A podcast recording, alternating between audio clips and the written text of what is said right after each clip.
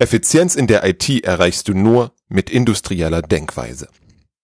Du hörst die Folge 174 des IT Management Podcast. Mein Name ist Robert Sieber. Hallo und ganz herzlich willkommen. Zur letzten Folge gab es eine ganze Reihe von Feedback über die vielen verschiedenen Kanäle. Ganz lieben Dank dafür. Denn das Feedback und die daraus entstehenden Diskussionen haben mich zu dieser Folge inspiriert. Da waren einige Punkte dabei, die möchte ich heute mit dir vertiefen. Folgende Hypothese hänge ich schon seit Jahren an. Die habe ich auch in der letzten Podcast-Folge geäußert. IT ist Massenproduktion. Worte sind leicht gesagt und du weißt, ich schaue gern dann auch mal nach der Definition der Begriffe. Und dabei bin ich dann darüber gestolpert, dass es neben der Massenproduktion auch die Serienproduktion gibt. Die Unterscheidung ist nicht ganz einfach und für uns hier auch eigentlich nicht ganz so entscheidend. Der Hauptunterschied ist, dass bei einer Serienfertigung die Fertigungsmenge und die Fertigungsdauer konkret festgelegt werden. Bei der Massenfertigung gibt es keine Vorgaben hinsichtlich der gesamten Fertigungsmenge.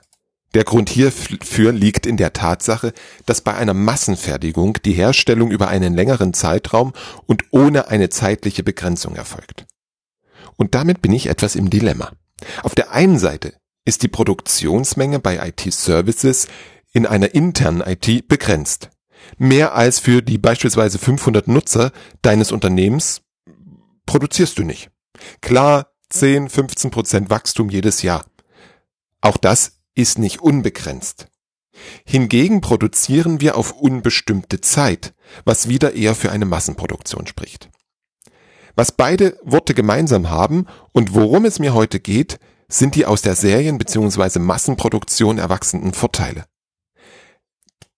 Produktivität steigern, hoher Automatisierungsgrad, hohe Qualität, optimale Maschinenauslastung, gesenkte Fixkosten und gesenkte Stückkosten.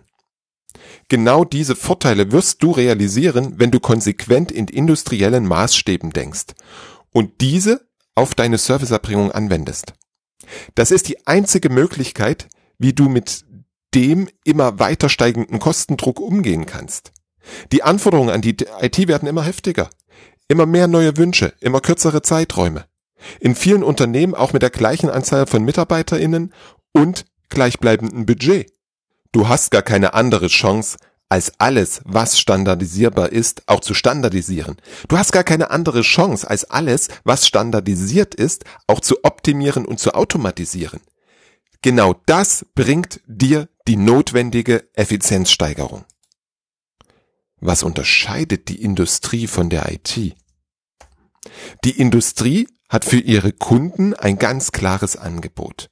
Die Industrie produziert und verkauft Produkte. Wir nicht.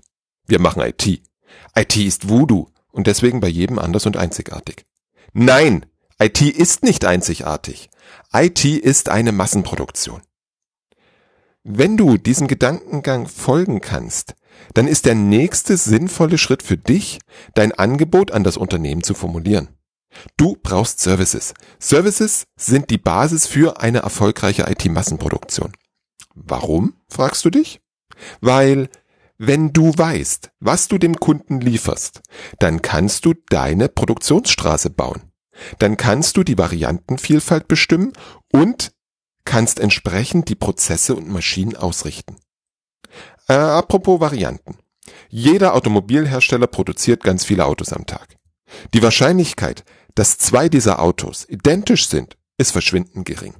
Der Kunde hat die Wahl zwischen ganz vielen Varianten.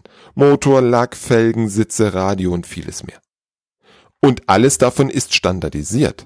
Es ist ein Baukastensystem. Die einzelnen Bausteine werden auf der gleichen Produktionsstraße mit den gleichen Prozessen zum individuellen Auto zusammengebaut. In Massenproduktion halt. Genau wie bei uns in der IT übrigens. Vielleicht stellen wir unseren Kunden virtuelle Maschinen zur Verfügung. Ein Beispiel, das ich gerade wähle, bei dem ich mir sicher bin, dass das alle Hörerinnen nachvollziehen können, auch wenn das kein so richtig cooler Business Service ist. Die virtuelle Maschine ist unser Auto. Der Motor ist die Anzahl der CPUs. Die Felgen sind der RAM und die Karosserie ist der Speicherplatz. Dazu gibt es dann noch Netzwerkanschlüsse, Betriebssystem und verschiedene Datensicherungspläne. Eben sowas wie Radio, Sonnendach oder Garantieverträge. Jeder Kunde konfiguriert sich aus diesen Bausteinen seine individuelle virtuelle Maschine, so wie sie eben für die Workload benötigt wird. Und warum zur Hölle ist die Produktion dafür eine Manufaktur? Warum legt jemand Hand an die Konfiguration der VM beim Erstellen? Warum erstellt und löscht jemand Snapshots manuell? Warum ist bei der Anpassung der Ressourcen ein Mensch erforderlich? Das, was ich gerade aufgezählt habe, sind deine Produktionsprozesse, wenn du virtuelle Maschinen anbietest. Warum ist es nicht alles automatisiert? Die notwendigen APIs sind da, die notwendigen Tools für die Orchestrierung sind da. Niemand muss dafür immer wieder einen Handschlag machen. Das gleiche kann ich dich für die Brot- und Butterservices wie Arbeitsplatz und E-Mail fragen. Mit der gleichen Vorhaltung, warum ist das eine Manufaktur? Die Frage kann ich dir so recht nicht beantworten. Folgendes höre ich sehr häufig von Kunden am Anfang der Zusammenarbeit. Bei uns ist alles anders. Ah, das können Sie nicht vergleichen. Ah, das funktioniert bestimmt, wenn viel standardisiert ist. Aber bei uns ist jeder Client individuell. Wann sollen wir denn das noch machen? Oder, dazu haben wir nicht die Leute, die sind jetzt schon alle zu 130 Prozent ausgelastet. Und so weiter. Ja, ich verstehe, dass eine IT-Abteilung nie Langeweile hat. Das wird sich auch nicht ändern. Im Gegenteil, die Last wird höher werden. Lass uns mal in die einzelnen Vorteile der Massenproduktion schauen. Punkt eins: Produktivität steigern. Du kannst mit weniger Menschen mehr Nutzen generieren. Also, wenn du heute die komplette Basisinfrastruktur vielleicht mit zehn Administratoren betreibst, dann brauchst du nach einer erfolgreichen Standardisierung, Optimierung und Automatisierung vielleicht noch zwei bis drei Vollzeitkräfte. Sieben Vollzeitkräfte, die dir wahrscheinlich heute schon in Projekten fehlen. Zweiter Punkt, hohe Qualität. Wenn klar ist, was geliefert wird, wenn alle Parameter mit den Kunden abgestimmt sowie die Bereitstellung und der Betrieb standardisiert, optimiert und automatisiert sind, dann lieferst du immer die gleiche hervorragende Qualität. Dritter Punkt, optimale Maschinenauslastung.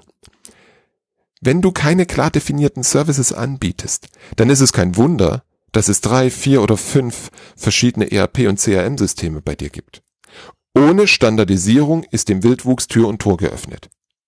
Über den Service, der die Anforderungen der Kunden erfüllt, öffnest du die ganz schwere Eichentür in Richtung Konsolidierung und damit der drastischen Senkung der Betriebsaufwände und laufenden Kosten. Du lastest deine Maschine wesentlich besser aus. Vierter Punkt. Hoher Automatisierungsgrad. Wenn du automatisiert hast, dann ist es dir egal, um welche Uhrzeit der Kollege aus Singapur eine neue virtuelle Maschine braucht. Er bekommt sie innerhalb von zehn Minuten. Wenn du automatisiert hast, dann erkennt das Monitoring eine steigende Last in eurem Webshop und stellt automatisch mehr Webserver zur Verfügung. Die Kunden deines Unternehmens haben immer ein total flottes Einkaufserlebnis. Das alles zusammen führt zur Steigerung der Effizienz und Senkung deiner Fixkosten. Es stehen viel mehr Kollegen für die Arbeit an den Aufgaben und Projekten bereit, die dein Unternehmen nach vorn bringen. Denn Achtung, der Betrieb dessen, was heute da ist, ist notwendig, bringt dein Unternehmen allerdings kein Stück weiter. Grundlage dafür, Grundlage für all das, was ich heute erzählt habe, sind sinnvoll definierte Services, die den Bedarf deiner Kunden und Nutzer treffen. Darauf aufbauend haben wir die Betriebsprozesse, das Deployment, die Auslieferung und die Service Requests. Das sind deine Produktionsprozesse und die gilt es dann Schritt für Schritt zu standardisieren, zu optimieren und zu automatisieren. Damit baust du deine IT-Fabrik. Ich kann mir gut vorstellen, dass es jetzt in deinem Kopf brodelt. Du hast viele Gedanken und Ideen, vielleicht auch ein paar Fragen. Wie immer gilt, nimm einfach mit mir Kontakt auf, wenn du darüber sprechen möchtest. Ansonsten lasse ich dich mit deinem Kopf jetzt allein bis zur nächsten Folge.